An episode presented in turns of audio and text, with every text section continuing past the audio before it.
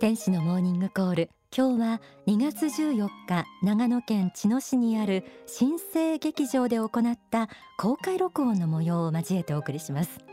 アーティストのライブなども織り交ぜた盛りだくさんのイベントとなりました。当日はたくさんの方に集まっていただきました。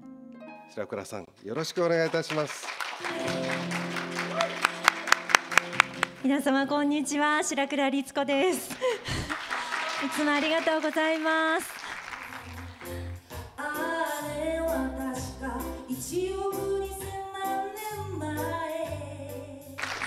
星野さん、はい、星野さんに話向けちゃっていいですか、はい、あの日本に自由と誇りを取り戻す会というのをこう立ち上げて、はい、まあ、活動されているということなんですけれども、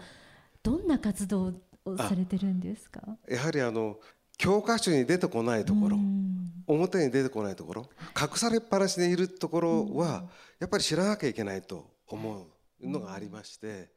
えお聞きいただいている当日の様子、えー、今会話が行われていますけれどもこれはですね当日イベント全体の司会進行を務めてくださった日本に自由と誇りを取り戻す会会長の星野健一さんとのえー、トーク模様です。星野さんは地元茅野市を中心にこの国に本当の自由と誇りを取り戻したいという熱い思いで活動されていてでその一環として定期的にイベントを開催していらっしゃいます。で今回そこに天使のモーニングコールの公開録音としてお邪魔したというわけなんです。今日はその第一部の様子を交えてお届けします。テーマは憎しみを超える知恵。今中東イスラム圏で起きているあの時事問題を念頭にこうした出来事をどのように受け止め見ていったらいいのか仏法真理の教えを参考に改めて皆さんと考えていきたいと思います。イスラム圏は多くの日本人にとって遠い国に感じられ日本人の方が巻き込まれたということでにわかに人事でなくなりしかしどう受け止めどう考えたらいいかわからないという状況の人も多いことと思います。さてこの多くの日本のメディアも取り上げている問題ですけれども今日はですね番組の中では特定の組織の呼び方について便宜上分かりやすくする意味で使用しています。どうかそのあたりご了承いただけたら幸いです。さて幸福の科学ではかねてから大川隆法総裁が中東問題について言及されています。中東で何が起こっているのか他関連書籍の中での大川総裁の言葉を少しご紹介します。私たちは今地球レベルでの正義とは何かを考え続けている。国同士の競争や宗教間の対立の歴史のある中で今どう考えるのが正しいのかは重要だろう。私はイスラム教にもキリスト教ユダヤ教日本神道仏教などに通じる神仏の教えは流れていると考えているものである。憎しみの根っこは理解の欠如と相互不信にある。今必要なのは争いではなく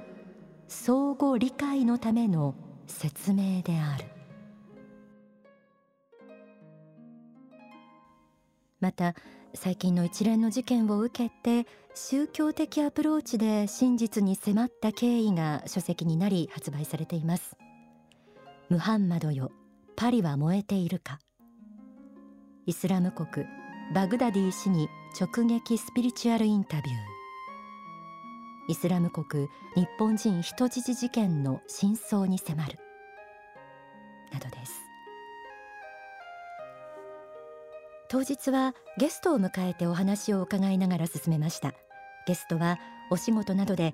世界数十カ国をご覧になってきた現在幸福実現党外務局長また全米のラジオ局で国際政治コメンテーターとしても活動する及川幸久さんです。ではお聞きください。そもそも本来の宗教っていうのは愛とか許し寛容を教えるのが宗教。どんな宗教でも。本来の宗教の役割で。しかしその宗教が結果的に世界中に今憎しみを起こしている。これが今の現状だと思うんですこの視点からちょっとですね、はい、今起きていることの問題のあの考え方というか受け止め方を考えてみたいなと思うんですね。はい、で例えば状況が急展開したのはアメリカ人のジャーナリストがイスラム国のテロリストにまあ、残虐なやり方で殺されたというのから始まりました。はい、でそれを見たアメリカの大統領は空爆を始めました。うん、空爆によって、えー、イスラム国が支配している地域特にシリアの地域のテロリストだけじゃなくて一般の民間人がたくさん殺されました、うん、殺されたことによってイスラム国はさらに怒ってさらなるテロを仕掛けました、はい、そしてさらにアメリカは今度はイスラム国を殲滅させると。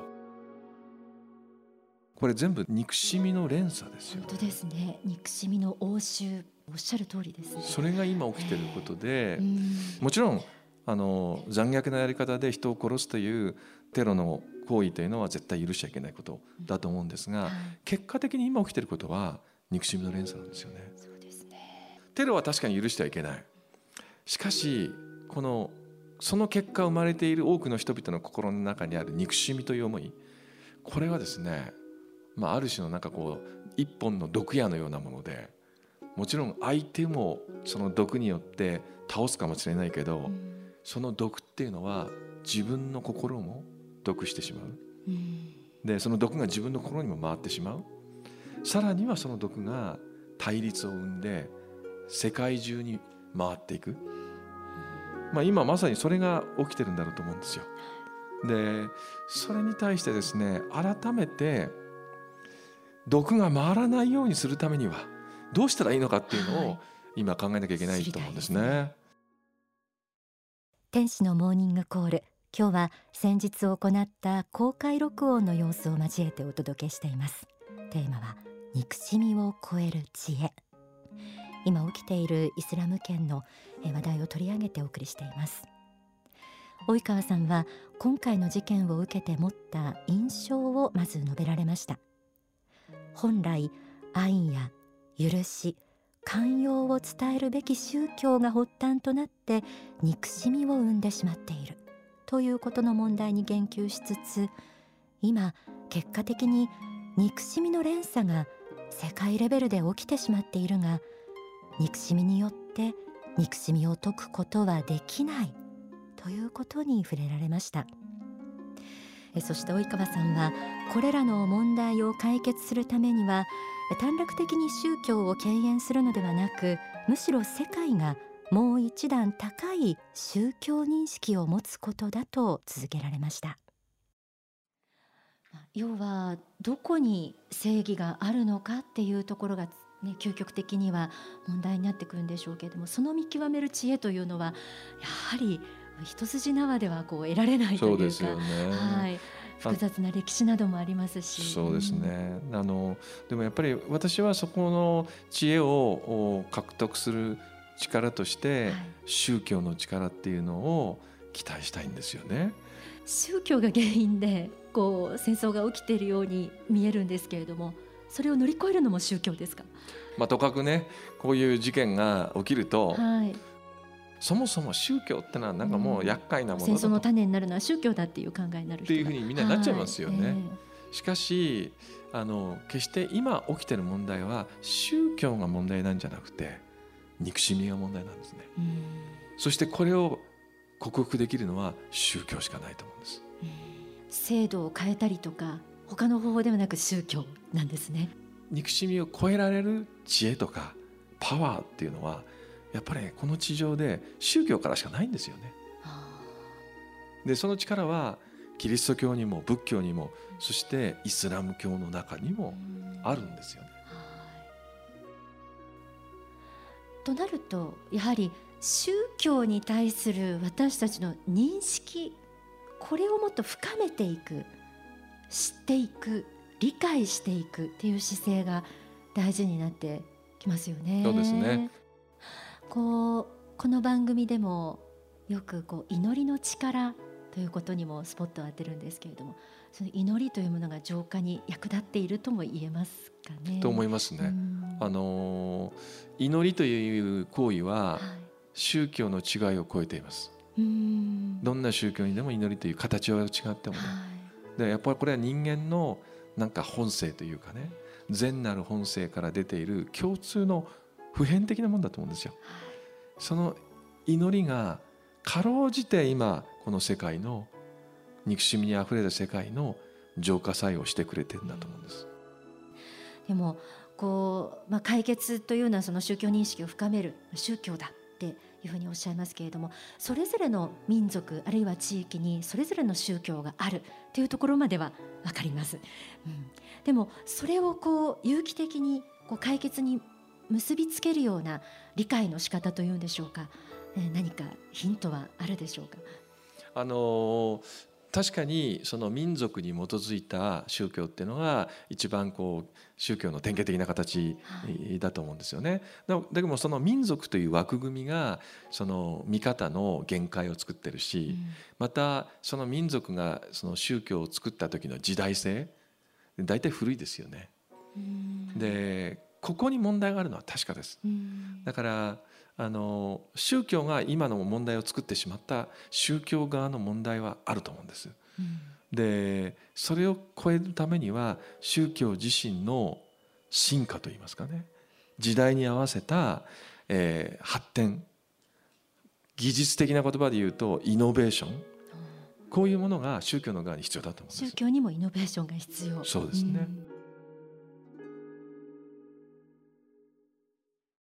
及川さんは今の問題を解決するためには世界がもう一段高い宗教認識を持つことが必要と述べていました。例えばあまり日本では知られていませんがイスラム教は本来慈悲や平等などの精神が大切にされています。また歴史的には何かとキリスト教と対立しているイメージが強いですがイスラム教ではイエス・キリストは預言者の一人として認められているという事実もあります。これら2つの宗教の背景にはユダヤ教も関連しています。こうした中東欧米圏の宗教的バックボーンと一方中国の儒教や道教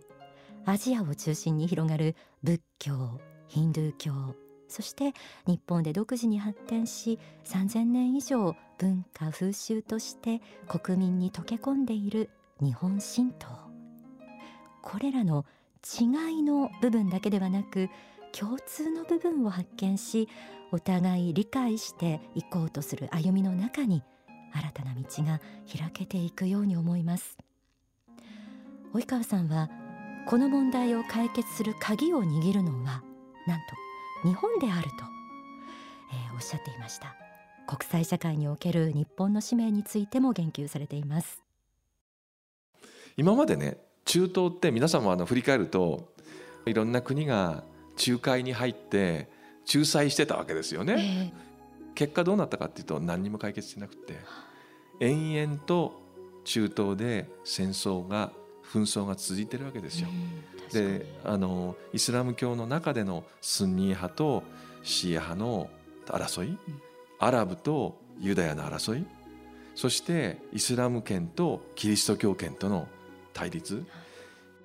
形が変わって今はイスラム国とかっていうもので行われてるだけなんですよね。でアメリカが最終的に仲裁に入ったけど結局仲裁できなくて残った世界の中でこの間に入って解決できる力は日本しかないんだなと。そうですかっていうのは、うん、欧米はですね国境線引いて民族とか歴史とかを何の考慮もしないで支配してきた。うんうん、でもこの構図ってねこの構図ってアジアと全く一緒です。アジアが戦前主にヨーロッパの列強に支配され人種差別を受けてきたわけですよね。でもそれを乗り越えた国が一つだけあった。日本です。なるほど。だから歴史にヒントがあるんです、ね、そうなんです。でそれを誰よりも知ってるのは日本人よりもこの中東の人たちです。だから中東の人たちは反米だし反ヨーロッパですよ。しかしみんな親日です。お互いは対立し合ってるけど共通してるのはみんな親日国です。日本がもっと積極的に中東の問題に関わって知恵を与える立場になるべきだと思うんですね。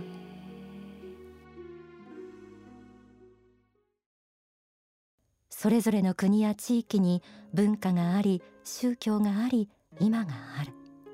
この歴史と背景を理解することに加え文化の元となっている宗教について認識を深め現代の人類に合った形でのイノベーションを探求していく、えー、これは一つの解決案として皆さんの判断材料にも加えてほしいなと思いました。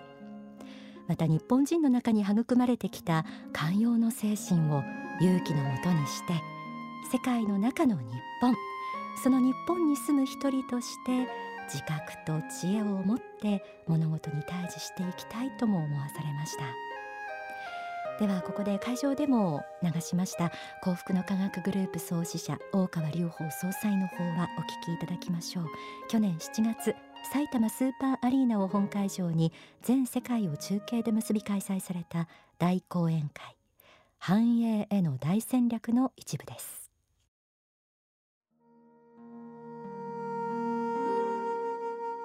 世界の規模では大きな問題はあります。戦争と平和の問題もあります。平和と繁栄との関係の問題もあります。大きな大きな問題です。個人ではどうにもならないもんだと思います。しかしながら私たちが今注意しなければならないことは70億人になりなんとするこの世界人口の中で間違った独裁者や先制者のような方が出てきて多くの人々を間違った方向に導いていかないようにすることなんです。そのためには自立した一人一人の個人個人の努力と精進と忍耐とそして学習を続ける態度がそういう人を数多く作れた国が世界を守るんです。正しい認識を持ってください。聖者を分ける知恵を持ってください。そういう人が出てこなかったら世界は正しい方向に導いていくことはできないんです。そういう人を数多く作っていかなければ繁栄への道は開けてはいかないんです。今たった一人の人が世界を幸福にするということはできないんです。一人一人の人たちにアドバイスをすることができるけれども。それは各人が自ら掴み取っていく幸福であるんだということをどうか忘れないでいただきたいと思います。お聞きいただいた説法は書籍知恵の方に収められています。人類の歴史を振り返ると進歩もしてきた反面悲劇も繰り返されてきました。そうした人類史の中で人々の心を寒さから守るためにそれぞれの時代それぞれの地域に神様の慈悲として宗教が下ろされたということも仏法真理では説かれています。各宗教の教えの解釈の違い一つで争いが起きるなんて本当に悲しいことです。だからこそ今の人類を見て神様は何を思っておられるのかという謙虚な姿勢が真実の知恵を獲得できる条件なのかもしれません。